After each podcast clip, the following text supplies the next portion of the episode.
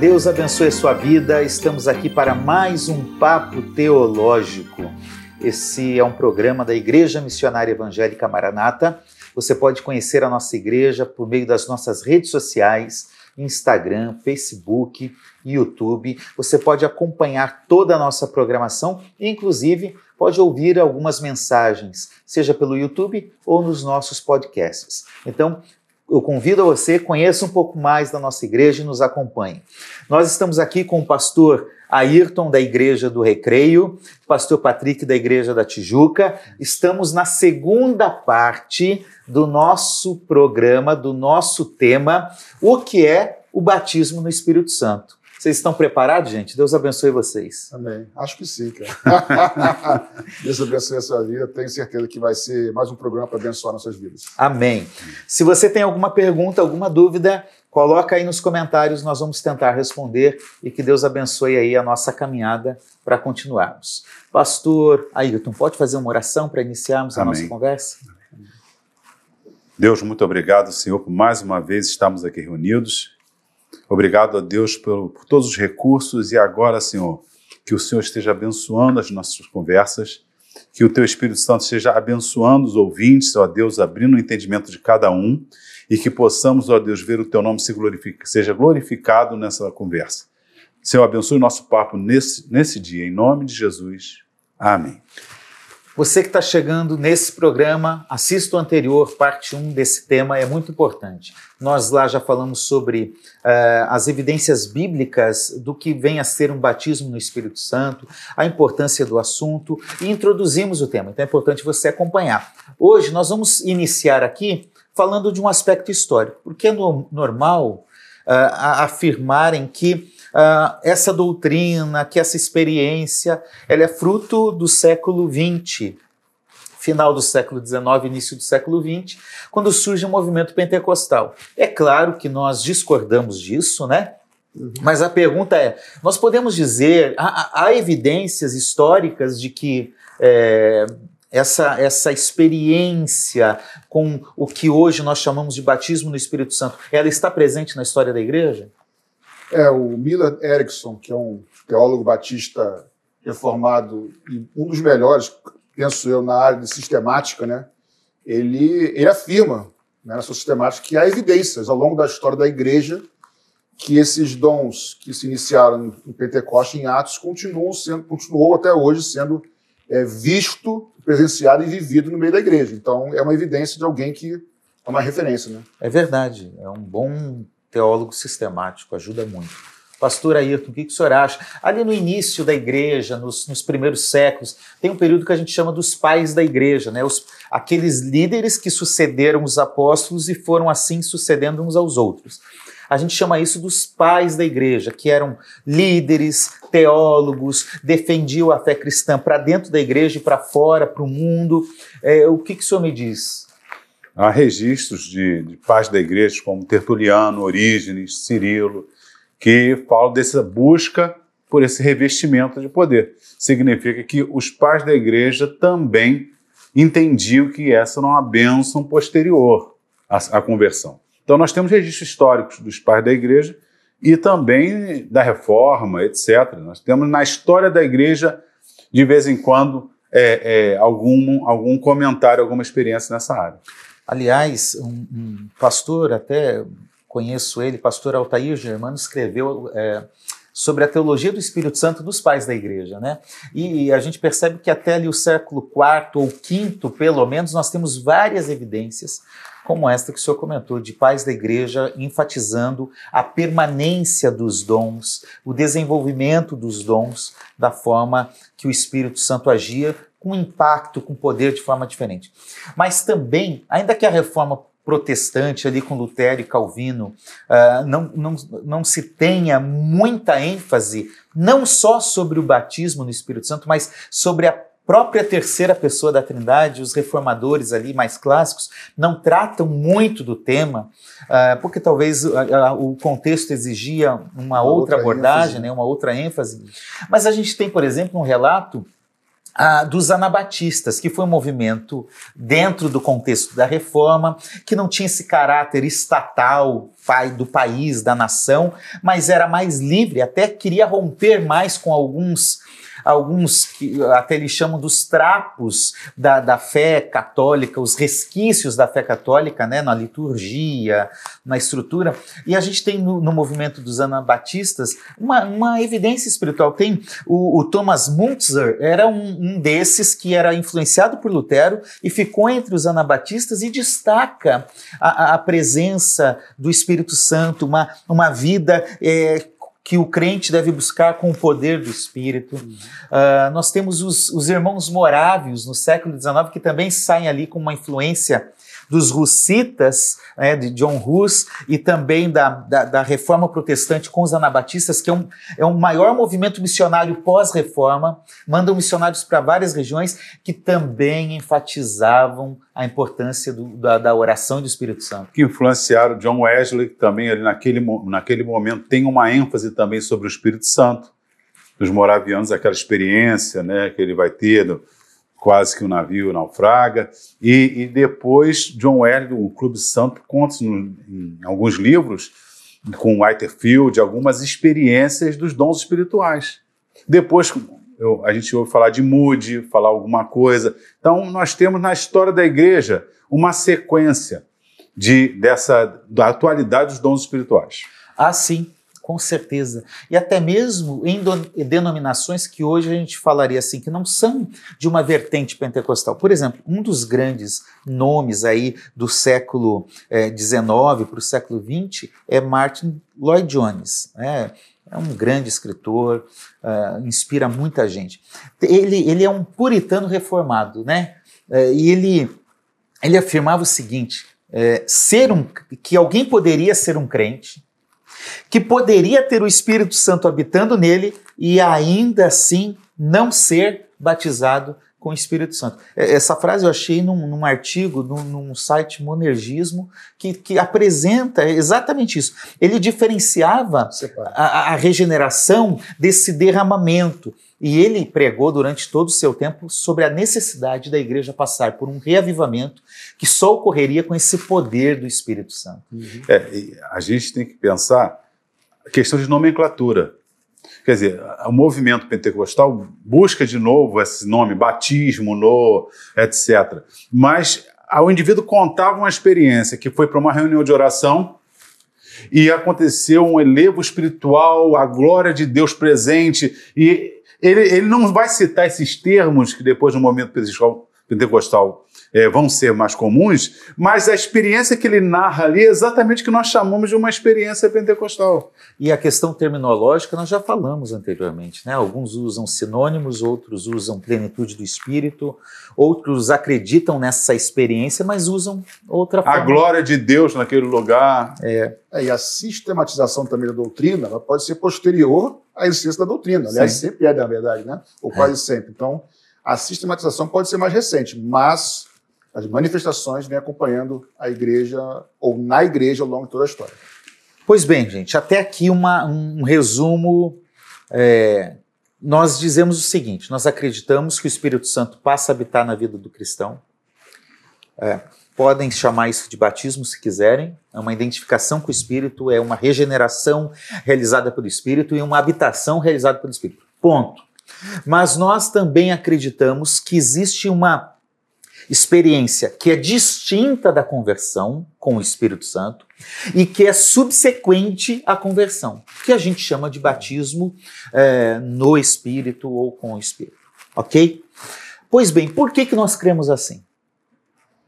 E, como nós costumamos fazer na perspectiva teológica, a gente volta ao Antigo Testamento para ter uma base. Sim, sim. Né? E com isso a gente tem que afirmar o que é o seguinte: o próprio Antigo Testamento ele afirma que existe um tipo de atuação do Espírito e outro tipo de atuação do Espírito. Podemos concordar Sim, com isso? Podemos, vamos, vamos ver esse, esses textos. É, o, antigo, o Espírito Santo é prometido no Antigo Testamento com dois tipos de ação. O primeiro a gente lê em Ezequiel 36, 25 a 27. Pastor Patrick uhum. e, e pastor Ayrton, por favor, Joel 2, 28 a 29. Então vamos lá. Ezequiel 36, versos 26 e 27 diz o seguinte: Deus falando por meio do profeta, né? Do E- 25 em diante, né? Do 25? Então, Isso. então precisar de mais um segundinho. Só que eu tinha aberto aqui o 25. É, do capítulo 36, 25. versículos 25 Vamos a lá. Deixa 27. eu pegar da cola aqui direto. Então, Ezequiel 36, do 25 em diante. Tá, diz assim. Não, 36 do 25 em diante. Eu ia dizer que ao vivo é assim mesmo, só que nem é ao vivo, gente. Vamos lá. Então, aspargirei águas puras sobre vós e ficareis purificados. De todas as vossas imundícias e de todos os vossos ídolos vos purificarei. Agora preste atenção. E dar-vos-ei um coração novo, e porei dentro de vocês um espírito novo. Tirarei da vossa carne um coração de pedra, e vos darei um coração de carne. E porei dentro de vós o meu espírito, e farei que andeis nos meus estatutos, e guardais e guardeis os meus juízos e os observeis. Então essa promessa fala de um, momento da história que o pastor Ayrton já comentou no nosso primeiro programa, em que Deus colocaria, implantaria, não sei qual é o melhor verbo, mas o Espírito Santo passaria a habitar dentro do homem, que até então isso não acontecia Regenerando o seu coração. Regenerando o coração do homem para que ele cumprisse a lei de Deus, que até então era impossível, é o que Paulo vai dizer lá em, em Romanos 8, mas é outro assunto, o que era impossível antes na carne, porque a lei é espiritual e nós somos carnais, mas agora com o Espírito Santo dentro de nós, e ele opera tanto querer quanto realizar, eu posso desejar fazer a vontade de Deus e sou capacitado pelo Espírito Santo que agora habita em mim. Então, essa promessa aqui diz de uma habitação. O Espírito Santo de habitar dentro de nós. Com Nicodemos, Jesus fala isso. Tem que nascer, Nascer de, de novo. novo. E o que é esse nascer de novo? É nascer do É o Espírito. João capítulo 1, que nascido da vontade não da carne, do sangue do homem, mas da vontade de Deus. Isso aí. Bom, pastor, vamos lá. Joel, Joel 2, 2. 28 a 29. Nós já lemos, mas vamos repetir para mostrar Uhum. a diferença da promessa que há no Antigo Testamento. Acontecerá que depois derramarei o meu espírito sobre toda a carne. Vossos filhos e vossas filhas profetizarão, os vossos anciãos terão sonhos, vossos mancebos terão visões. E também sobre os servos e sobre as servas daqueles dias derramarei o meu espírito. Então, Ezequiel profetiza uma ação do Espírito que resulta numa nova vida, um Uhum. coração regenerado. Uhum.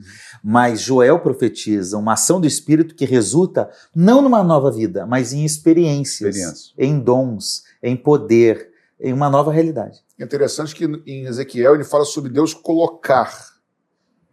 E ali ele fala sobre Deus derramar. E aqui a questão é de obediência, de vida, e lá em Joel é uma questão de capacitação, de poder, de sinais. São coisas que são diferentes, né? Ezequiel, você leu, foi 36, qual versículo? 25 a 27. O 25 é o que fala da, da, da salvação, não é isso? O 25 diz que aspargirei a água sobre vós, ficareis purificados de toda a vossa imundícia, Então, de todos os vossos ídolos. Olha como é ligado. O 25 fala da purificação, Purificação. e em seguida o espírito, coração novo, espírito Exatamente, novo. Repare que o assunto aí é um assunto de é, salvação. Salvação. Regeneração. Nesse aqui nós vamos Exatamente. ver que é um, um de dons. É isso aí. Perfeito. Isso aí. São coisas distintas. Agora, a gente tem a promessa no Antigo Testamento, mas no Novo, a gente pode falar que essas ambas as promessas se cumprem também em experiências distintas. Exatamente. Tá certo? Perfeito. Nós já falamos aqui, o, o crente, o crente é batizado na conversão, o Espírito vem morar nele, eh, o Nicodemos, né? E a gente tem outras, outros textos. Vamos ler um texto só para mostrar. Romanos 8, 8, 9. Enquanto um deles acha, eu vou falar para você, ó. Bases bíblicas para isso. João capítulo 3, versículo 3 a 6. Romanos 8, 8 e 9. 1 Coríntios 12, 13, Paulo diz sobre esse tipo de batismo.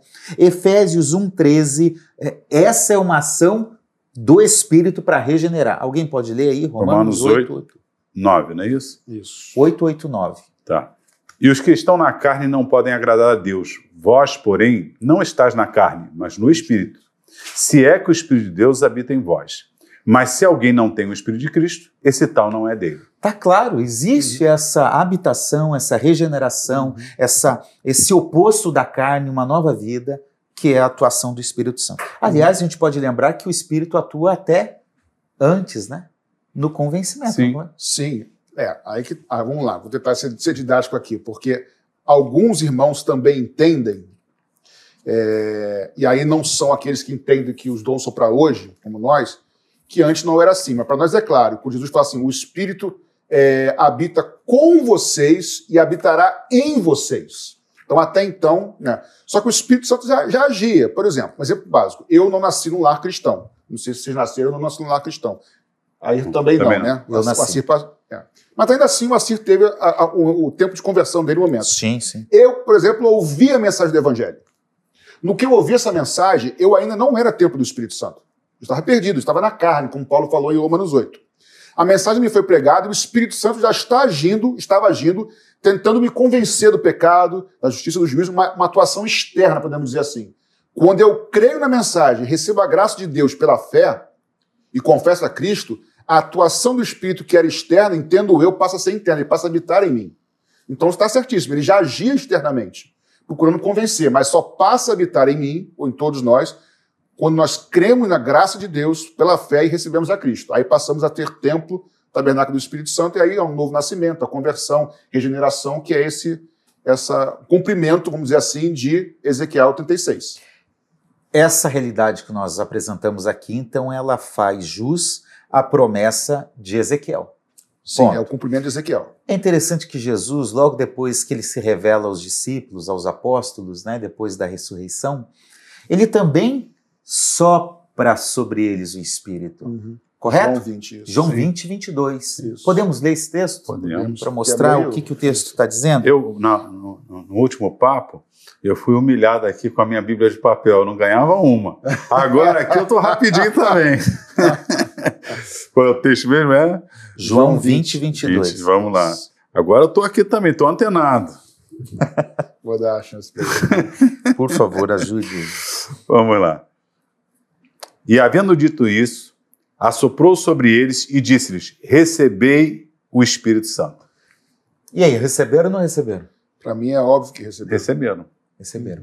Aí a gente tem as instruções finais, que a gente chama de grande comissão. Uhum. Né, que Mateus tem um jeito, Marcos tem outro. Lucas também tem uma grande comissão diferente, que está no versículo 49 do, do, de Lucas 24. Vamos ler, porque a gente tem que construir esse raciocínio para ficar claro. Vou deixar o aí. Já achou?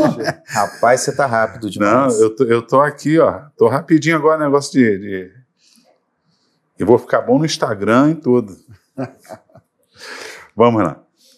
E eis que sobre vós envio a promessa de meu Pai. Hum. Ficai, porém, na cidade, até que do alto sejais revestidos de poder. Uhum. Se nós juntarmos as grandes, a, a, grande comissão de cada um dos evangelistas, Mateus, Marcos, uh, Lucas e João, o que, que nós temos aí com, com esses evangelistas, não contrariando um ao outro, mas complementando um ao outro? Mateus ensina a ir fazer discípulo e batizar.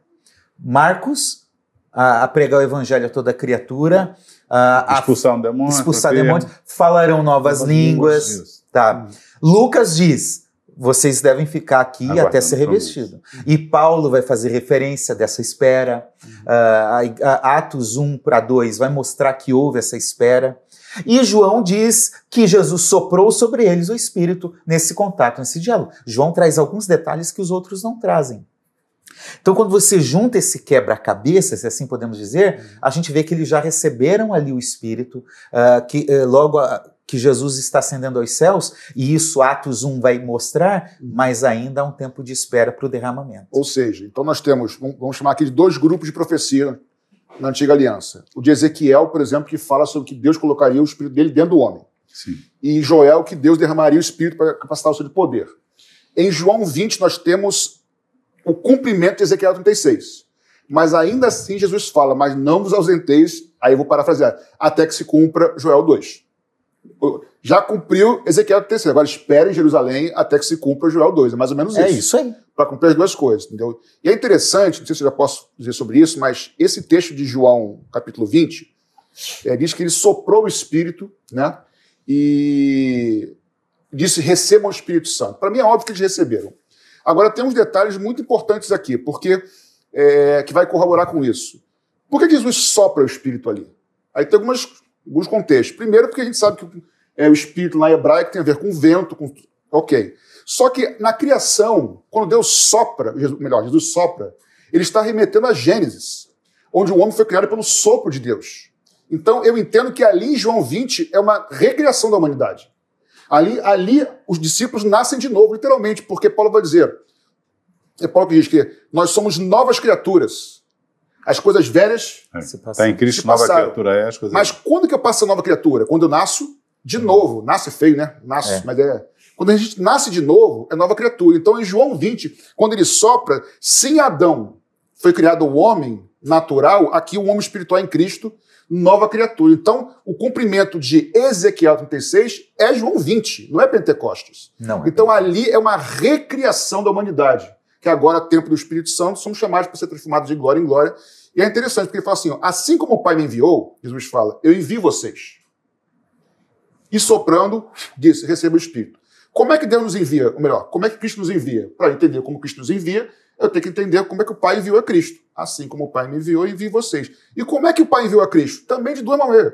Primeiro, Jesus nasce gerado pelo Espírito, e lá na frente ele é batizado no Espírito Santo. Não é isso não? Quando Jesus nas águas desce sobre o Espírito, a pergunta é: ele já não tinha o Espírito? Já tinha. Lógico, se ele viveu em santidade sem pecado, é porque ele tinha o Espírito dentro dele. Ele foi gerado pelo Espírito. A mesma coisa eu e você e todos nós. Primeiro, nós nascemos do Espírito, Ezequiel 36, somos gerados pelo Espírito. E num outro momento distinto, que pode ser mais cedo ou mais tarde, depende de cada um, nós somos revestidos de poder. Porque assim como foi com Cristo, é com a gente. Nós somos o corpo de Cristo. Quanto mais a gente entende o corpo de Cristo, melhor Cristo, melhor mas a gente entende a igreja. Então eu entendo que isso é para a igreja corpo de Cristo, há dois mil anos atrás ou agora. Muito bem. Então agora a gente, com essa sua fala, a gente cria um pano de fundo, de fundo para entender o seguinte: além da habitação, nós acreditamos que o Espírito Santo realmente vem de forma especial como um derramamento sobre o crente após a conversão. Nesse derramamento ele traz poder, ele traz virtude, revestimento, né? capacitação para uma missão, que Isso. nós sabemos qual é. Né? E a gente pode ler um texto como esse, pastor Ayrton. Atos, você pode ler em casa, Atos 1, 4 a 8, mas nós vamos ler alguns aqui. Atos 2, 1, 4, pastor Ayrton. Atos 10, 44 10, a 46. 44. Eu vou abrir aqui Atos 11, 16. 10, 44. Ainda que nós já tenhamos lido uh, alguns desses textos, vale a pena repeti-los. Vamos lá. Vamos. Quando se cumpre a promessa de Joel? Atos 2, 1 a 4. Ao cumprir-se o dia de Pentecostes, estavam todos reunidos no mesmo lugar. De repente veio do céu um ruído, como de um vento impetuoso, e encheu toda a casa onde estavam sentados. Eles apareceram umas línguas como de fogo, que se distribuíam, e sobre cada um deles pousou uma. E todos ficaram cheios do Espírito Santo e começaram a falar noutras línguas, conforme o Espírito lhe concedia que falasse. Eles já tinham recebido o sopro do Espírito, mas agora ficaram cheios do Espírito. Coisas distintas. Porque só é possível receber o revestimento de poder se, tiver. se você primeiro tiver nascido de novo, gerado pelo Muito Espírito. Vamos lá? Atos é. 10, de 44 a 40 e 6. E 6. Diz assim: Enquanto Pedro falava essas palavras, o Espírito Santo caiu sobre todos os que ouviam a mensagem. E os fiéis que eram da circuncisão que tinham vindo com Pedro admiraram-se porque também sobre os gentios foi derramado o dom do Espírito Santo. Pois eles os ouviam falando em línguas, engrandecendo a Deus. Então Pedro disse: Será que alguém poderia recusar a água, batizar na água, e impedir que sejam batizados estes que, assim como nós, receberam o Espírito Santo? E ordenou que fossem batizados em nome de Cristo Jesus. Ou seja, aqui nesse caso, que é o, que é o do, do, dos gentios, eles são batizados, já falamos no, no anterior, que eles foram batizados nas águas depois de serem batizados no Espírito Santo. Mas sempre antes, sempre, melhor, batizado nas águas depois do batismo no Espírito Santo, que também é depois deles terem crido na mensagem e nascido de novo, gerado de novo. É, Atos 2, por exemplo, fica claro que não é um batismo de regeneração, é um batismo de revestimento. Sim, Exatamente. Tá claro, eles já eram convertidos, eles já estavam ali esperando vários dias. Orando, eram 500, ficaram 120. Reunidos. É. Eram 500, foram, ficaram 120, eles estão ali, eles já eram convertidos. É um derramamento de poder. Atos 11, 15, quando comecei a falar, aqui é o contexto de Pedro, né? Uh, a defesa de Pedro em relação à questão uhum. do, dos gentios, e aí ele diz: Quando comecei a falar, o Espírito Santo caiu sobre eles, como também sobre nós no princípio. Então lembrei da palavra do Senhor quando disse: João, na verdade, batizou com água, mas vocês serão batizados com o Espírito Santo. E a gente poderia colocar aqui também Atos 19, que é no contexto de Éfeso, que já falamos no programa anterior. Então, fica claro que Atos 2, Atos 8, Atos 10, Atos 19 a, o derramamento do Espírito, o que a gente chama de batismo no Espírito, é subsequente e distinto da conversão. Perfeito, Ponto? perfeito. Ok. Uh, e, e, e para ser mais claro, a gente poderia dizer, pastor Ayrton, que o texto do contexto de Samaria, Atos 8, e o contexto aqui dos Efésios, Atos 19, derruba o argumento que é na conversão, porque foi bem posterior, sim ou não? Sim, sim, com certeza. Atos 8 mostra claramente que eles já tinham crido, é, tinham sido batizados, e aí Pedro e João vão impor as mãos e para que eles recebessem. Então, se é no ato que nos convertemos que o Espírito Santo já habita em nós, não é isso? A experiência posterior de Pedro e João mostra claramente que são duas coisas. E em Atos 19 acontece a mesma coisa. Atos 19, vai, Paulo vai falar, eles vão ser batizados e depois impondo as mãos sobre eles. Então mostra a, a dupla experiência. Porque se, é, com, se creu em Jesus é a experiência de receber o batismo no Espírito Santo, por que vai impor as mãos? Verdade. Por que impor as mãos para uma pessoa receber o que ela já recebeu? Exatamente. E se, lá nos textos, eles falavam em língua e profetizavam, então toda pessoa que cresce em Jesus, e seria a mesma coisa, né? Se é me, o mesmo ato, todo mundo diz: Jesus, eu te aceito, já deveria automaticamente estar recebendo os dons É espirituais. Então, é, é, há uma distinção. Pode acontecer uma conversão e receber? Pode. Mas pode ser posterior? Pode. O batismo nas águas, que a gente é, é, é bem distinto. Você, depois de crer e ser batizado no Espírito Santo, pode ser batizado nas águas. Depois de crer, pode ser batizado nas águas e depois no Espírito Santo. Então, a questão do batismo no Espírito Santo ela é distinta à conversão. Nós temos, pastor, desculpa, Assir, Atos 8, 9 e 10, os três, a sequência dos três capítulos de Atos, é, são, são coisas distintas. Atos 8 citou Filipe e os samaritanos, em que eles creram, foram batizados nas águas, e depois, quando os discípulos vieram, falando no programa passado, 50 e poucos quilômetros, eles foram batizados com o Espírito Santo. Então, primeiro é crer, nascer de novo, segundo é batizado nas águas, nessa ordem aí, e depois no Espírito Santo. Se o batismo que os discípulos vieram pôr as mãos, como ele falou perfeitamente, fosse é, não o Espírito Santo, mas receber para ser regenerado, a regeneração dependeria de outra pessoa, de terceiros, cara. Sim. Então a minha salvação dependeria de outra pessoa. Isso não é absurdo. Impor as mãos. Tem que chegar um Pedro e João para impor as mãos. Então, diz, E olha que Felipe, que anunciou o evangelho, diz Atos 6, era cheio do Espírito. Cheio do Espírito exatamente. Então, lá da cruz, ninguém pôs a mão sobre ele. Então, assim, a minha salvação e a sua que está nos ouvindo não depende de terceiros. É você e o Senhor. Então, uma coisa, a regeneração não tem nada a ver com Pedro e João terem ido para Samaria impor mãos. São distintos. Aí, já no capítulo 10, tem o episódio de Paulo, que é uma confusão ali. Paulo, quando vê e, e fica cego, Dizendo- capítulo 10 de, 10 de Atos, não é isso? Nove. Não, nove. 9, 9, perdão, perdão. 10 é Cornélio. Cornélio. Cornélio, 9. Então, o 8, Samaria com Filipe.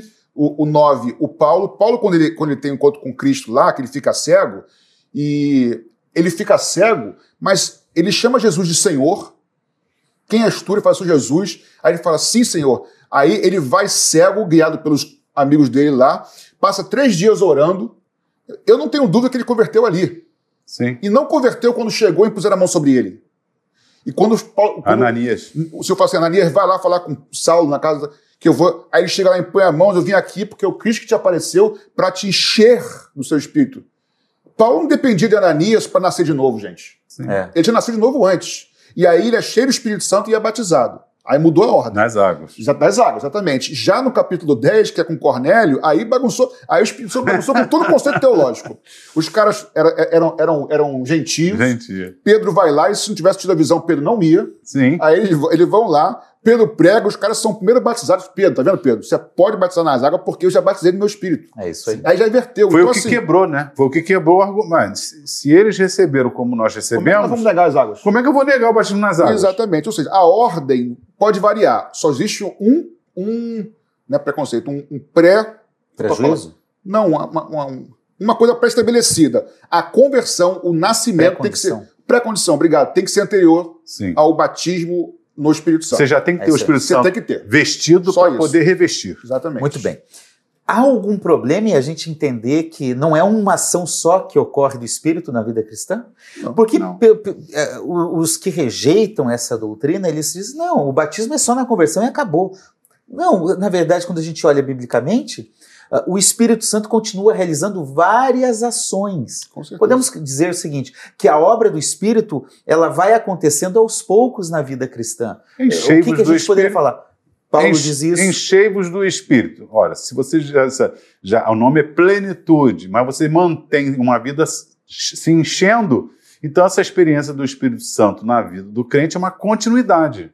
Por isso ele diz também aos Tessalonicenses: não apagais o espírito. Assim como o novo nascimento também é um começo de uma caminhada com Cristo. A regeneração, né? É pontual, Sim. mas é, um come- é uma porta que se abre. Sim. Não é que foi batizado no Espírito Santo acabou o processo. De forma alguma. Então, ele, ele converte, ele batiza no Espírito Santo, ele ensina, ele intercede por- pelos, pelos cristãos com gemidos inexprimíveis, ele isso aí. santifica, ele aponta para Jesus, ele age na consciência, ele continua sempre agindo. E isso não é tirar a glória de Jesus, que nós falamos. no- no- é, é, na verdade, enfatizar a glória de Jesus, porque isso só é possível Isso. porque Jesus fez a sua obra E completa. tudo que o Espírito Santo faz é apontar para Cristo. Sim, Entendeu? É isso aí. Então, nós cremos que isso é assim porque a promessa ocorreu no Antigo, ah, de forma distinta, ela se concretizou no Novo, de forma Forma distinta, e porque a igreja primitiva, aquela igreja que todos nós amamos, mesmo com seus problemas, ela foi marcada pela experiência desse batismo, desse Uhum. derramamento do Espírito Santo. sim. Você disse aquela hora, Atos 2, 38 e 39. A promessa é para quem? Para nós, para nossos filhos e todos quanto nosso Deus chamar. Então eu entendo que, como Jesus ainda está chamando muita gente para salvação, eu acredito que ele está chamando também para os dons espirituais, né? Porque ele está chamando ainda em todos os lugares. É verdade. E aí você vê nessas mesmas passagens que nós já citamos, ah, Atos 8, Atos 10, Atos 19, é como que um estímulo dos apóstolos, de Pedro, de Paulo, falando assim: então vocês, vocês já fizeram uma parte, então vocês têm que fazer outra.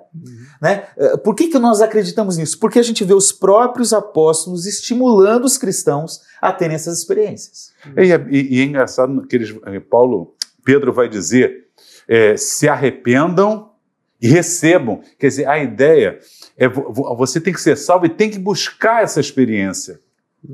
Ela é, É- condicional. Ela é né? condicional. Primeiro o arrependimento, quer dizer, o novo nascimento. E depois você é- essa experiência é para todo crente, porque é necessário para o crente individualmente e para a igreja. Alguns que querem contradizer essa doutrina também, gente, eles falam o seguinte: não, Atos 2 é para os judeus, Atos 8 é para os samaritanos, Atos 19 é para os efésios, mostrando. Aí é o Então malabar. nada, então nada pra gente, tá? Não, nada pra gente, tá? Mas eu dou risada às vezes disso, que é um malabarismo Sim, exegético e hermenêutico. E, não, e, um- umas. eh, c- criam conceitos para explicar que não não está claro no texto e o texto não, Não, quer dizer. e, e- e quando não conseguem desse jeito, apela para o grego. É. Aí vem a história do grego. Não, porque no grego aí eles, eles vão, eles têm que tirar por quê? É o pressuposto. Ele tem um pressuposto. Os dons acabaram. E o que aparecia na, na, na, na Bíblia. Eu tive uma vez conversa sobre profeta. Não, profeta é no Antigo Testamento. Um pastor de uma igreja. Eu fui mostrar para ele o Novo Testamento. Depois Jesus dizendo, constituiu. Mostrei que Ágabo era profeta e havia profetas. Aí não tem argumento, porque está no Novo Testamento. Se acabou, João Batista foi o último profeta. Então, o que, que é Ágabo? Se- o que acabou não foi o, profeta, o que acabou As foi aquele. filhas também profetizaram. As filhas de, de, de Filipe profetizaram as quatro filhas de donzelas. É. Então, claramente, continua. E por que, que teria que acabar no primeiro século? Porque alguém quer. Alguém quer. Mas vamos lá, deixa eu fazer essa, essa complementação do, do pensamento que eu, que eu quero chegar a uma conclusão. Eles dizem que foi Judeus, Atos 2, Samaritanos, Atos 8 e, e Efésios, Atos 19, para dizer o seguinte, para mostrar o que o evangelho agora não é só exclusivo aos judeus, que o evangelho não tem um caráter exclusivista, mas é para todos os povos. Então isso é pontual, não é regra, não é doutrina, é só para mostrar que o evangelho é para todo mundo. Aí eles excluem o Cornélio, Sim. Eles excluem o Paulo no Atos 9 que você comentou. Então, quando você junta os três grupos, mais os dois individuais, Cornélio e Paulo, você vê que não tem base nenhuma para afirmar um negócio e desse. E por que que Paulo vai mandar buscar os dons espirituais se eles só serviam para mostrar que... Entendeu? Não tem... Paulo deveria dizer assim, olha, já acabou, gente. Já todo mundo está sabendo. Aí, ó, todo mundo está sabendo que é para gentio também. Ficou no passado. Não, buscar com zelo. Então, se está mandando buscar algo Lógico. Não tem lógica essa interpretação. Agora vamos lá, vamos entrar em outro problema sério, principalmente hum. nesse estudo da hermenêutica, que é a, a ciência que interpreta a Bíblia, né, de interpretação da Bíblia, ou exegético, que é a aplicação. Eu, eu cresci ouvindo, e normalmente você escuta a gente falando assim: não, você não pode gerar ensino, doutrina, é, é, qualquer coisa que baseie a fé hoje em Atos. Porque Atos é um livro histórico. Só é narrativo, só assim. narrativo. Então, a, a, gente tem que concordar com um negócio desse, né? De falar, não, então tá bom, Atos é só história não, e não serve para nós. Vamos pedir para essas pessoas darem aula para Deus, porque Deus decidiu. O maior número de profecias, vocês sabem, não sei quem sabe, né? Mas dos 27 livros do, do Novo Testamento, em 23 o livro de Salmos é citado. O livro de Salmo tem uma quantidade enorme de profecias sobre Jesus. E se a gente estudar um pouquinho, vai saber que o livro de Salmos eram, eram uns hinos, era cantado, são poéticos, narrando a história de Israel, experiências dos salmistas Davi, Salomão, Moisés. Ora, aquilo ali não está. Ninguém está. Moisés não disse assim, vamos fazer uma doutrina agora. Moisés está contando como Deus fez o milagre, Davi está contando como Deus fez o milagre, e aí dali daqueles textos fala como Jesus ia falar na cruz. Uhum. Quer dizer que Jesus não pode. Deus meu, Deus meu, que me desamparaste. Aí, não, mas Jesus, você não podia citar isso na cruz. Isso aí, é, é, isso aí não é descritivo. Isso aí é, é, é não, isso é uma poesia. Isso é uma poesia, Jesus. Jesus. Então, é, disse o Senhor meu Senhor, assenta. Quando, quando Pedro faz o discurso de Atos, ele vai citar o salmista Davi em duas partes importantes, que ele não ficaria entre os mortos, e também porque ele subiria e diria Senhor, meu Senhor, Salmo 110, né?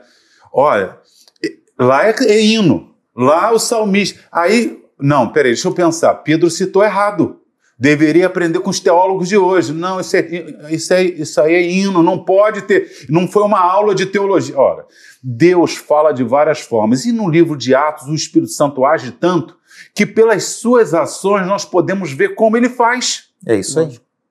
É isso aí. Não é isso? Porque então... ele não vai então- fazer coisa errada. Ele não vai. Ah, é, ensino assim, faço diferente. Não. Quando ele faz, eu aprendo o que ele. Então, se, se são atos do Espírito, Uh, Atos é um livro de legitimação do que sim. a igreja primitiva estava sim, fazendo. Sim. Não é só para descrever. É, eu, eu, não lembro qual é o comentarista bíblico, mas ele diz o seguinte: que Lucas usa a história para descrever a teologia que existia na igreja. Sim. Né? E, e aí, pastor Patrick, a gente pode dizer que um gênero literário é mais inspirado que outro? Não, dizer, esse poder carta é, outro não. Poder dizer, você pode dizer tudo, né? quiser. Né? Mas, eh, enfim, para mim isso beira o absurdo, né? Atos é tão inspirado quanto qualquer outro livro. O pastor citou Pedro se referindo a Salmos como óbvio que Davi não tinha essa consciência, óbvio que Moisés não tinha, mas é, é Deus por trás de toda a escritura. Então eu não creio, não creio que Atos Apóstolos seja apenas uma narrativa, até porque eu não faço. Aqui não estamos fazendo doutrina em cima de Atos também somente, isolado, que seria o extremo oposto. Seria. Nós estamos pegando o Antigo Testamento, Ezequiel, sim, Joel, sim. mostrando que Atos cumpre o Antigo Testamento. Os evangelhos. Os evangelhos, e o próprio que eu não vou repetir, porque vai demorar mais, de, de Jesus, assim como o Pai enviou, eu envio vocês, meus discípulos. Ponto. O padrão é Jesus. Ele nasceu gerado pelo Espírito e posteriormente foi revestido de uma outra capacitação. Então é para todo discípulo de Jesus, não é dos apóstolos. O Atos vai apenas reafirmar, ratificar a doutrina bíblica que já era vivida e pregada por Jesus e o Antigo Testamento. Uh, agora, tem um texto que o próprio Paulo nos, nos apresenta, 2 Timóteo 3,16, que eu acho que é fundamental a gente ler. Podemos ler? 2 Timóteo 3,16 é uma declaração importante para nós que Sim. cremos que a palavra de Deus é inerrante, é, é, é palavra de Deus, é infalível, é, é, ela toda é palavra de Deus, inclusive Atos. Uhum. Diz assim, né? Paulo Timóteo, né? Toda escritura é inspirada por Deus e útil para o ensino, para a repreensão, para a correção, para a educação na justiça, a fim de que o servo de Deus, ou o discípulo de Deus, seja perfeito e perfeitamente habilitado para toda boa obra. Então, toda a escritura é inspirada. Ah, mas Paulo está se referindo ao Antigo Testamento. Sim, de forma direta ao Antigo Testamento, mas por inferência, nós podemos incluir o Novo, porque Paulo chama Lucas de escritura. Sim correto? Uh, Pedro chama Paulo de escritura, ao lado dos profetas do Antigo Testamento. Uhum. Então a gente pode trazer no, no, bojo toda a escritura do Novo Testamento. Então Atos é, é, é útil, é palavra de Deus e é útil para ensinar. Com certeza. Sim. Perfeito. Tá certo? Sim. Então tá bom. Tem uma, tem uma declaração do de um livro que eu acho que é da Thomas Nelson, Introdução à Interpretação Bíblica, um um grande livro, muito bom. É, os autores são Klein, Blomberg e Ruba Jr. Jr. Eles dizem que Atos comunica verdades para hoje e não permite falsas dicotomias entre teologia e história. Isso é história, isso é teologia. Isso é história, isso não é. Isso é doutrina, isso é só narrativa. É. Atos não permite isso. E quem está falando aqui são autores especializados na área da hermenêutica, da interpretação da Bíblia. Né? O próprio reverendo Hernandes Dias Lopes diz também, né? Você tem, tem aí a, a fala dele não, no, no teu não, texto? Não. Ele diz o seguinte: Atos é um livro para ser estudado não como história remota e distante, mas como um desafio presente. Sim, eu olho para a igreja e trago para hoje. Enquanto houver igreja, o livro de Atos é exatamente como a igreja se move. Atos 9, e a igreja verdadeiramente tinha paz, e por toda a Judéia, essa maneira crescendo, e no poder do Espírito Santo está lá.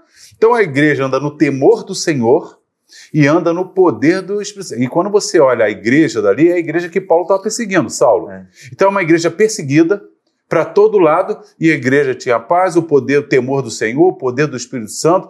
Então, Hoje a igreja é perseguida? Hoje a igreja, enquanto tiver igreja na terra, ela vai ter que temer a Deus e andar no poder do Espírito Santo. Nós podemos falar que Paulo é mais importante do que Tiago? Porque Paulo falou da importância da justificação pela fé e Tiago falou da importância das obras? Ainda que às vezes alguns queiram falar que um contrapõe o outro. Isso, Dá para falar que um é, é isso, mais importante Isso é uma incapacidade nossa interpretativa. Quando a gente pega que Paulo diz que o justo pela fé, e ele diz lá, e que a fé sem obras é morta, quando você analisa o texto de Tiago, que fala de Raabe, não é isso? Que acolheu os espias e fala de Abraão, Abraão vai ser justificado pela fé, quando diz lá em, em Gênesis 15, porque creu. E aí, Tiago diz assim: acaso não foi quando ofereceu seu filho Isaac? 40 anos depois, mais ou menos. Significa que a verdadeira fé ela vai gerar uma consequência na sua atitude. Então, o que Tiago está dizendo é o seguinte: a fé que me justifica é a mesma fé que gera uma atitude condizente. Por isso, Abraão foi justificado quando tinha seus 80 anos, quando Deus faz o pacto com ele, foi justificado, está lá em Gênesis 15, acho que versículo 6. E, e, e Tiago vai citar quando ele oferece Isaac, porque já que ele confiou totalmente em Deus, quando Deus falou, me dá Isaac, ele deu Isaac. Então, Paulo está falando de outra coisa. Paulo, em outro contexto. Em outro contexto. Agora, usando o mesmo critério, a gente pode dizer que uh, Paulo contraria uh, Lucas quando Lucas escreve o Evangelho e o livro de Atos? É complementar. É complementar. Uhum. Ainda mais que lembramos que Atos 19 tem uma experiência com Paulo. Sim. É Paulo que está em Éfeso. Ou seja, o Paulo das cartas contraria o Paulo registrado por Lucas? Claro, claro que, não. Só se claro que não. bipolar, que não era no caso. E, e, Paulo de, Lu, de Atos 19 diz que é uma experiência subsequente. Ele mostra isso na prática. Pastor Assi, me permite ler um texto aqui que eu acho que é bem. Ele, ele é, pode passar, como dizem assim, ampassando, como dizem alguns, mas Lucas 11, aí acho interessante, só para destacar uma coisa. Jesus fala o seguinte: quem de vocês sendo pai, atente, quem de vocês sendo pai. Ele está ensinando como orar. Como, exatamente, tá? E, e pedir, pedir, dar, usar, bater, bater, tá? Como orar. Tá? E a oração começa com Pai Nosso, de filho para pai. Tá? Então lá. Qual o contexto aqui? Quem de vocês, Lucas 11, 11, quem de vocês, como pai, ou sendo pai, daria uma cobra ao filho que lhe pede um peixe? Pai dando para o filho. Ou daria o escorpião ao filho que lhe pede ovo? Aí, olha o verso 13. Ora, se vocês que são pais e são maus, pais eu acrescentei, tá? Vocês que são maus, sabem dar coisas boas aos filhos de vocês, quanto mais o Pai Celeste dará o Espírito Santo aos que lhe pedirem, aos filhos que lhe pedirem. Se um filho pede o Espírito Santo ao pai, vamos lá. Para ser filho, já tem que ter o Espírito Santo. Tem que nascer de novo. Tem que ser filho. Tem que ser filho. Então, o primeiro pressuposto para. Achei a palavra, pressuposto, agora achei. para ser, ser batizado no Espírito Santo ou receber o Espírito Santo, o batismo, o primeiro pressuposto é ser filho, é já ter sido gerado pelo Espírito. Então, esse texto aqui de Lucas 11, 13, mais um deles, mais um dos inúmeros, confirma que só um filho pede o Espírito Santo, porque um ímpio não pede o Espírito Santo.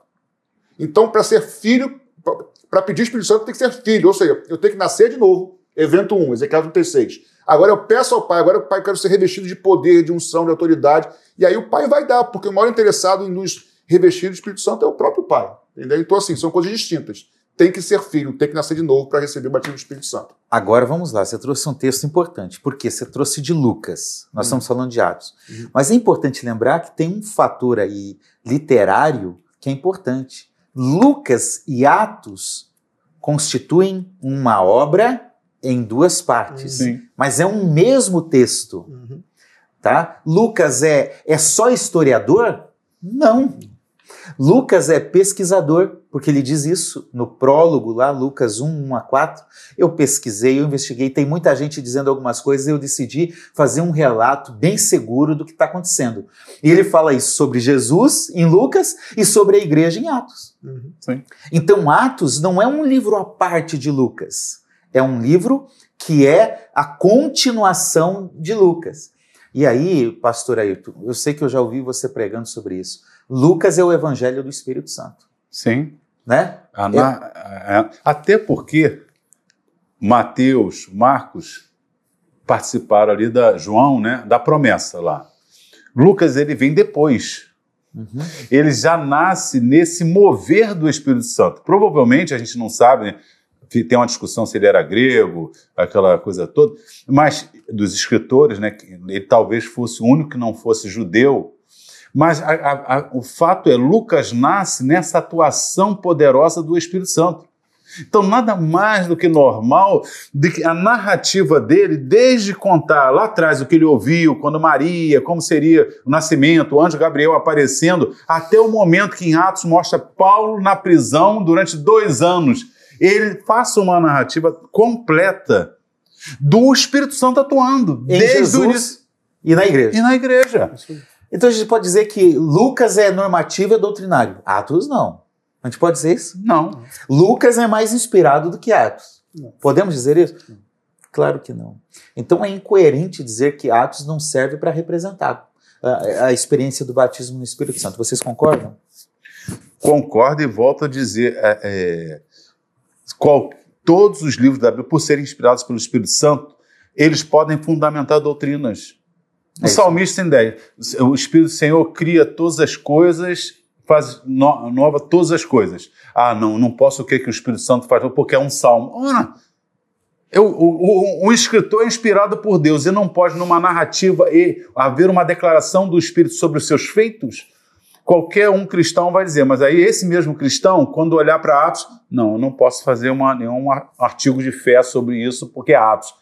Ora, mas ele está exatamente dizendo que o Espírito Santo faz, é nele que você pode fundamentar o que você já achou nas cartas, no, no Antigo Testamento, porque ele é a prática do que foi prometido. É isso aí. Então, vamos lá. É, a gente tem que afirmar é, uma, uma verdade, um pressuposto. Ou o que nós temos em Atos é uma ação do Espírito, como um padrão do que Deus agiu e fez e decidiu fazer no meio da igreja, ou são meras historinhas contadas para satisfazer a história da igreja primitiva por 30 anos. Ou eu creio que é uma ação, uma providência divina, ou eu creio que é uma mera historinha. Sim. E o que, que a gente crê? Nós cremos que é a atuação verdadeira da, do Espírito Santo, e no nosso caso, e que essa atuação, do mesmo jeito, continua para os nossos dias, porque ainda tem outro problema, porque você pode crer que foi o Espírito Isso Santo ali, é. E, e não, não, mas foi porque precisava, não tinha Bíblia, não tinha isso, mas continua tendo opressão maligna, continua tendo enfermidade, continua né, é, potestades aí em guerra, mas o Espírito Santo teve que ficar no passado porque agora chegou a Bíblia. Ora, isso é uma coisa que não Como cabe. se, com, com os profetas do Antigo Testamento, todos os profetas que profetizavam tinham que ser canônicos. A profecia canônica e a profecia simplesmente é, verbal. Né? Falou e ficou. Uhum. Nem todo profeta é canônico. Sim. Né? Então é a mesma coisa no Novo Testamento. O Espírito Al- continua alguns vão, alguns vão dizer, alguns teólogos, que aquilo Deus fez naquele momento da história porque precisava, porque propagação do evangelho, não tinha Bíblia, perseguição. Agora, saindo um pouco do Brasil, nesses países onde a Bíblia é proibida de circular, os crentes, se não forem capacitados muito, mas pelo, pelo fogo do Espírito Santo mesmo, os caras não conseguem resistir. É isso aí. Será que no fim. A, a pergunta é: o início da história da igreja, quando a igreja nasceu, foi assim. Será que no fim da história, onde a igre- a igreja precisa tanto ou mais, Deus vai largar e deixar, não precisar do. Eu não creio. E. Jesus não diz que o Espírito Santo estaria conosco para sempre? Exatamente. Então, não mudou nada. Enquanto Jesus não voltar, vai continuar a atuação. Gente, ah, aqui eu penso o seguinte também. Se eu quero entender um pouquinho mais sobre justificação pela fé, eu procuro Paulo. Não é que a Bíblia não fale sobre isso em outros lugares. É uma própria referência de Abacuque. Né?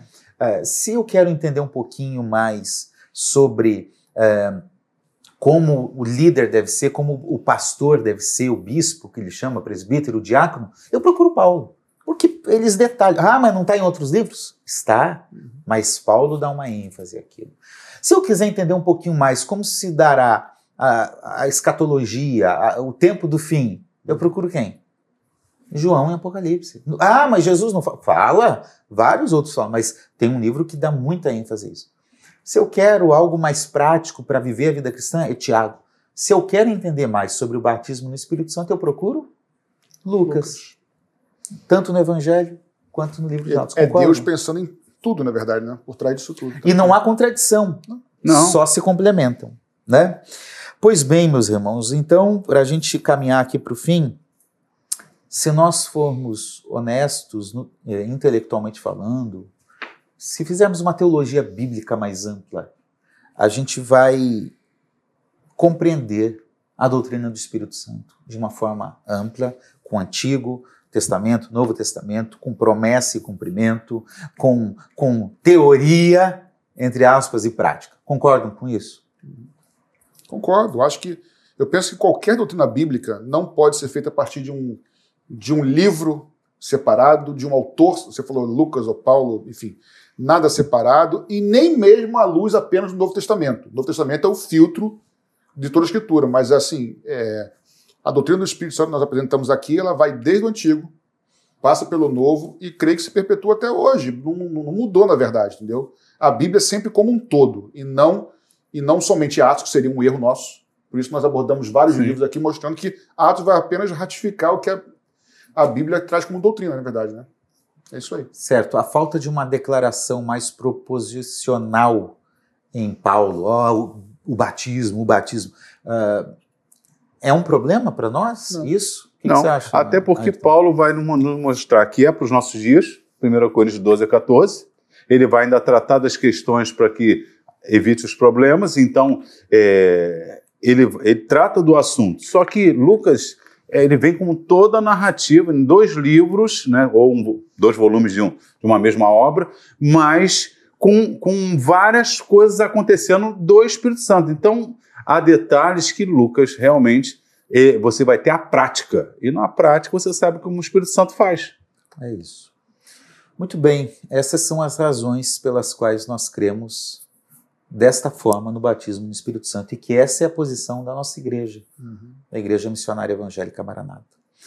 Para avançarmos aí para concluir esse tempo, é, eu queria trazer alguns cuidados sobre o tema. Eu acho que é importante a gente destacar alguns desses cuidados uhum.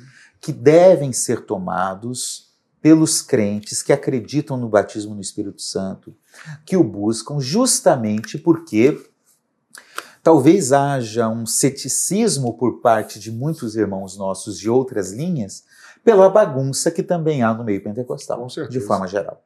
Né? Com certeza. Tem lugar que assusta a gente. Uhum. Então, vamos dar alguns conselhos aos nossos irmãos para a gente ir terminando. O que, que você pode dizer, pastor Bem, De cuidado, né? De cuidado. De cuidado, eu diria que... Vamos lá. Primeiramente, eu acho que é, a manifestação do Espírito Santo, ou o batismo do Espírito Santo, a gente às vezes traz um estereótipo para isso. Tem que ser de maneira X ou Y, senão não é o Espírito Santo. Tem que mexer assim, tem que esticar assim, Exatamente. tem que rodopiar daquele jeito. Mesmo Deus que fala no fogo, fala na brisa, entendeu? Fala, faz no barulho, faz no silêncio também. Então, fuja de qualquer estereótipo, entendeu? E busca o Senhor com sinceridade. Primeiro, primeiro conselho que eu daria é esse. É, fugir no, é, parece que pentecostal é barulho. E não é. Pode até ser. Pode até ter. Pode até ter. Mas não significa entendeu? que é. Mas ainda que seja barulho, tem ordem. Uhum. Tá? A primeira coisa que eu diria. Não sei se vocês têm mais outras coisas. É. Tem um popular reteté, né? Sim. Você não precisa ter o reteté para dizer, ah, eu sou pentecostal.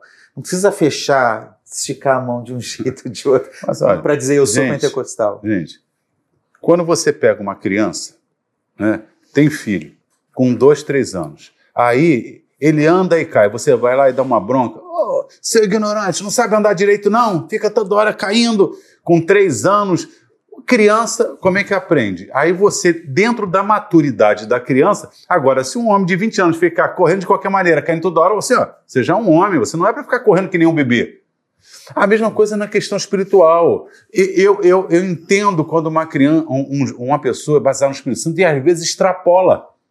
Entendeu? Por quê? É, na emoção, aquela alegria do Espírito Santo, aí grita, e daqui a pouco aí ele está numa igreja que de repente todo mundo corre.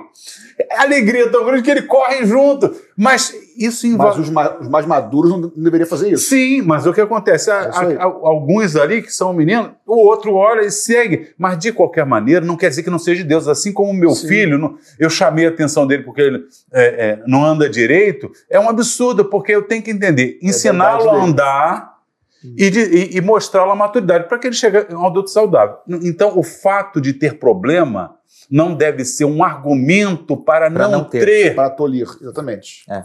Essa é a questão. Agora, com, com um risco que eu vejo, é uma guerra que existe e não deveria, porque nós temos dons espirituais e fruto do Espírito. E alguns, não, importante é ter amor. O importante é ter mansidão. E o outro, o importante é curar, o importante é, é operação de maravilha. Quando, na verdade, as duas coisas são importantes. Não são assim, na verdade. Não, ela, ela, ela, nós não estamos brigando quem tem mais a expressão do seu jeito. Nós precisamos do fruto do Espírito, amor, alegria, paz, que é uma edificação interior que vai gerar fruto para os outros, que vão se alimentar desse fruto, e o poder de Deus, que ele manifesta a glória de Deus. Então, o dom de línguas tem uma edificação pessoal. E outra coisa, quando Paulo diz edificação, o dom espiritual, ele traz uma alegria. Olha, você está com Deus te dá dons de cura, você está orando, Jesus está curando. É só o outro que é abençoado, eu, eu ficaria, Deus não me deu. Mas, sinceramente, se eu orasse para 50 pessoas, 50 ficassem curadas, eu ia dar saltos de alegria. Meu Deus, as pessoas. Então, o que diz que o dom de línguas edifica a si mesmo, não está querendo dizer que os outros dons não tragam alegria para aquele que tem o dom, né? Eu tenho. Porque tudo, tudo que vem de Deus. Agora, dom e fruto não está disputando. Seja cheio do fruto do Espírito e não abra a mão de ser. Porque 1 Coríntios 13 não está dizendo que o amor abafa os dons. O que ele está dizendo é que não. O que, que adianta você ter dons, fé que faz isso e tudo, mas não tem o amor? É um caminho mais excelente. É andar em dons em amor. Então, você não conseguindo andar no fruto e nos dons, aí é um caminho excelente. Excelente. Isso aí. Excelente, excelente. O um, que mais, pastor Patrick, a gente pode dizer que é um perigo e que deve ser. Não, tem a questão do estereótipo, do barulho, tem essa questão de que dons e frutos não estão competindo. Aliás, esse é um risco que a gente tem de priorizar os dons. É um risco, realmente, até porque ninguém é conhecido por dons, nós somos conhecidos pelo fruto. Fruto, na verdade, entendeu? Que é o caráter de Cristo. Então, esse equilíbrio é importante. Não lembro de outra coisa que possa ser. Lembro de outra coisa que possa. Emocionalismo, vocês acham que pode ser prejudicial Sim. a experiência Acho que pode. Para mim está dentro da questão, da questão do, do estereótipo. É, talvez não, mas. É, porque é que assim. tem que ter emo- aquilo, tem que ter coisa- emoção. É, eu tenho que cuidado ter com isso porque, assim, a gente corre risco também de, da gangorra, né? Do emocionalismo, ou então Deus. Porque, porque Deus não pode usar a minha emoção, Pode. Pode. Não, eu não, eu não excluo Exatamente, eu ela. sei É que- eu sei a gente não. só se baseia nela, mas, né? mas a, a questão, Assir, é, é que para a gente combater uma coisa, a gente acaba fazendo. A, mesma- a física é isso, né? Quando você gera uma força no sentido contrário, né? A força. Então, assim, para eu combater um erro, acaba eu indo às vezes pro oposto, cara. Então, assim, tem muito emocionalismo. Aí eu, vai, eu, eu vou eu vou dizer assim, então Deus não trabalha mais com emoção, mas é, ambos são errados. Deus trabalha também com emoção. Eu não posso deixar a me levar pelo emocionalismo. Mas Deus pode levar, usar a emoção minha para trabalhar comigo sem problema Com algum. certeza. Agora, ser movido por emoções aí é diferente. E as próprias su, su, está faltando a, faltando a palavra aqui, superstições Sim. que o meio pentecostal às vezes vai gerando. Vai. Né? E aí é a história do Mistificação, né? pentecostalismo sem Pentecostes. É aquele jeito pentecostal que o indivíduo aprende, mas ele mesmo não tem ainda aquela experiência, mas ele tem o jeito. A impostação de voz. Esse dia foi engraçado. O ritmo, eu né, fui a um culto É, é a performance, É, né? e o rapaz eu conheço desde coisas, aí tal, é crente e agora é, é- é pastor da denominação, e um tempo que eu não ouvia. E de repente, estava no culto ele pregou. Gente, impressionante os trejeitos pentecostais que ele pegou, a impostação, a pausa. E isso não é poder de Deus. Não estou dizendo que ele não possa ser assim, não tem o poder de Deus. O que tem acontecido no meio pentecostal, que há 30, 40 anos, um pregador pentecostal com aquele jeitão, com aquela impostação, com aquele tal, e mas ora- botava a mão, Jesus curava. E aí tem um grupo de pregadores que eles pegaram esse jeito, mas não tem o poder. E então eles faz- fazem toda aquela impostação de voz, Jesus vai te curar hoje, Jesus vai isso, vai... e no final não acontece nada. E você fica ali pensando, vai acontecer, vai acontecer. Falta o poder, Sobre o estereótipo. sobra o estereótipo. É.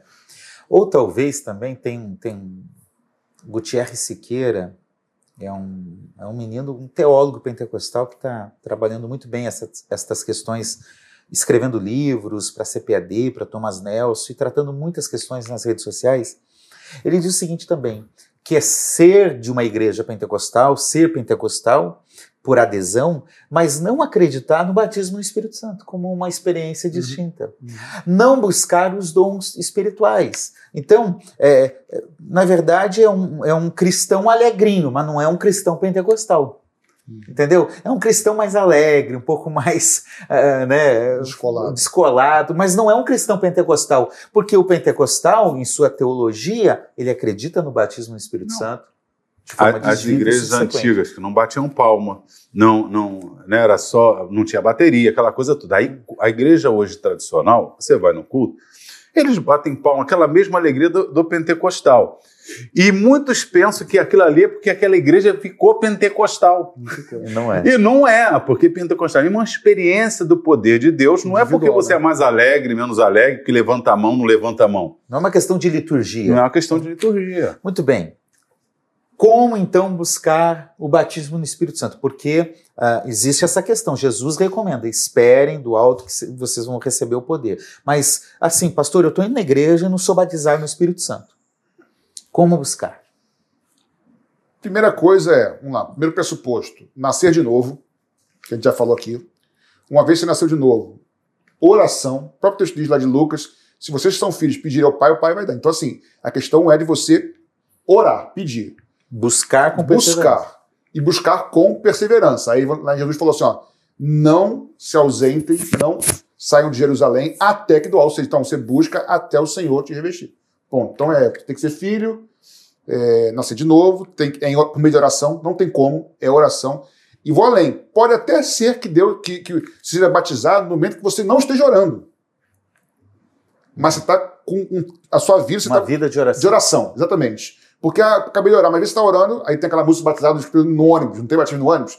É uma brincadeira, enfim, mas pode ser batizado em qualquer lugar, gente, tomando banho. Eu Mas conheço você tá irmão se que foi dormindo, É. orando, buscando batismo do Espírito Mas Santo. é oração e, e perseverança. Oração e perseverança. Isso aí. O que mais, pastor, o senhor poderia recomendar? Não, a, a, a 1 Coríntios 12, 14 fala: buscai com zelo os dons espirituais. Então, é, essa perseverança é a fé, né? Jesus pediu, dá-se-vos-á, pediu o Espírito Santo. Então, o que, que ela é? Com fé, crendo, e, e, e, e, essa perseverança, buscar com zelo, buscar, é, é, é necessário. Paulo chega a dizer buscar os dons espirituais, ele vai dizer os melhores dons, ou seja, os melhores dons não é que um seja melhor que o outro, são os mais necessários, né? Porque se eu vivo num lugar de enfermidade, eu acho que dons de curar seria, seria mais, mais necessário do que se eu se eu se eu estou numa obra nova que nós, tamo, nós precisamos de uma direção, então é mais importante que o dom de curar, porque não tem ninguém doente, eu preciso uma palavra de sabedoria, uma palavra de conhecimento. Se eu estou numa luta espiritual, fui pregar numa tribo que tem muito espiritismo, talvez eu precisasse de discernimento dos espíritos para saber o que está acontecendo. Então, buscar com zelo os dons espirituais tem a ver com a necessidade. É. Então, o que nós precisamos é pedir poder de Deus e estar buscando conforme a necessidade. Eu, eu iria só além, que eu falei de oração, mas oração individual e oração em comunhão com seus irmãos, buscando junto isso. Porque a verdade, a verdade é, Deus age individualmente, ele habita em nós. Mas também diz que quando estiverem dois ou três no meu nome reunidos, estarei no meio dele. Mas ele não está em mim? Ele não está em você? Por que quando está no nosso meio? Então, assim, existe um mover de Deus que Deus valoriza a comunhão. Por isso que Deus usava um para impor a mão sobre o outro, que você não vive sozinho. Nós não somos uma ilha independente. Então, assim, ore sozinho, busca Deus no seu quarto, mas também participe de orações com os irmãos, chame irmãos para orar, vamos buscar junto, porque acho que é importantíssimo isso. Que é a experiência de Atos 2. Exatamente. Eles estavam reunidos. Todos reunidos. E detalhe, estavam assentados, né? É. Porque a gente tem o espelho, não, vamos buscar o Espírito Santo, todo mundo de joelho e boca no pó.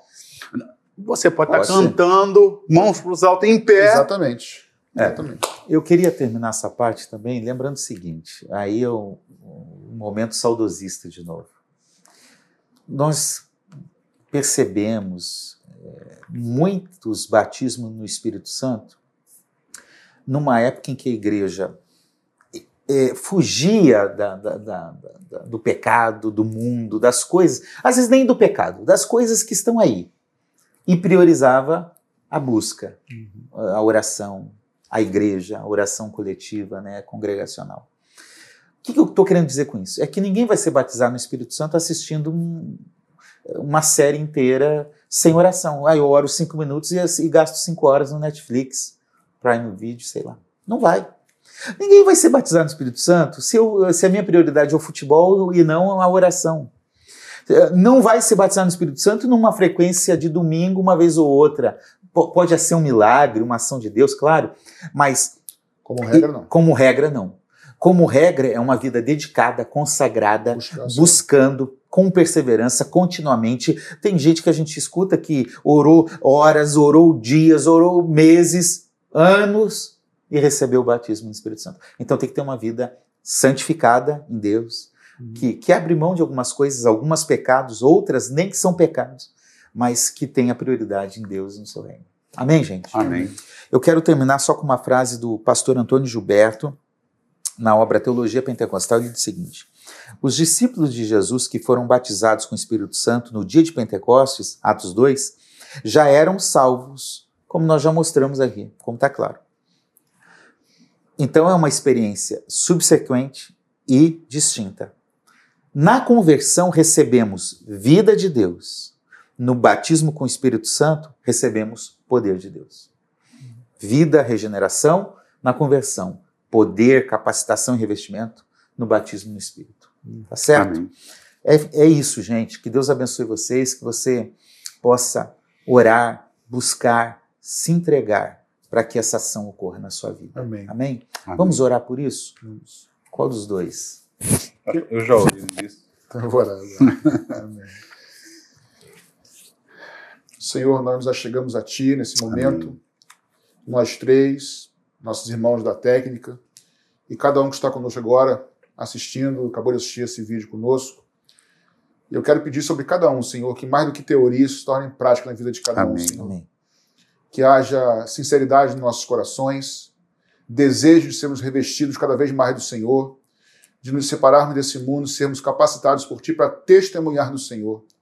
E eu quero pedir que o Teu Santo Espírito venha sobre cada um que nos assiste, Senhor que de forma sobrenatural os batize, os enche da tua presença, da tua capacitação e que eles experimentem essa maravilhosa experiência que não é pontual somente, mas é o começo de uma caminhada mais íntima com o Senhor, com dons, com capacitação, e que essa bênção alcance cada um desses nossos irmãos e irmãs que estão conosco, Senhor. Amém. Obrigado por essa promessa bíblica, bíblica para ontem, para hoje, para todos os dias até a tua volta, Senhor. E que assim o Senhor nos abençoe, nos capacitando, porque nós queremos ser tuas testemunhas. Em nome de Jesus. Amém. Amém.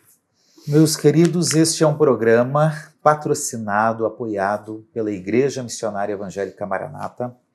É, ele tem custo, tem investimento, e quem está contribuindo com isso são os membros da Igreja Maranata, com oferta, com dízimo. E eu quero convidar você a manter a sua fidelidade, a continuar firme nesse propósito, para que programas como o Papo Teológico, como o Entre Elas e outras ações da igreja possam continuar sendo realizadas. Então, seja firme nisso, comprometa-se com isso. Se é, nós podemos afirmar que a Igreja Maranata administra com muita seriedade todos os recursos. Então, participe, seja dizimista, ofertante, as contas estão passando, você pode escolher uma das contas, você pode fazer um Pix e participar dessa obra junto conosco, tá certo? E que assim Deus continue abençoando a sua vida para você fazer parte desse trabalho é, de apoio uh, da pregação do Evangelho, de doutrinamento da igreja, de edificação da fé, de consolo, de apoio diante dos temas que nós temos na atualidade. Faça parte, com certeza será Amém. bênção para que o reino de Deus continue sendo propagado aqui no Brasil, mas não só aqui. Nós temos experiências de gente ouvindo as nossas programações na Índia, na Índia. e em vários outros lugares. É, então faça parte, esteja conosco. É, para que o nome de Jesus seja glorificado. Amém. E é isso, gente. Terminamos o nosso papo de hoje sobre o, o que é o batismo no Espírito Santo. Obrigado. Deus abençoe a todos vocês. Amém. Amém. Glória a Deus. Até lá. Deus abençoe. Deus abençoe. No próximo Papo Teológico estaremos juntos. Deus abençoe.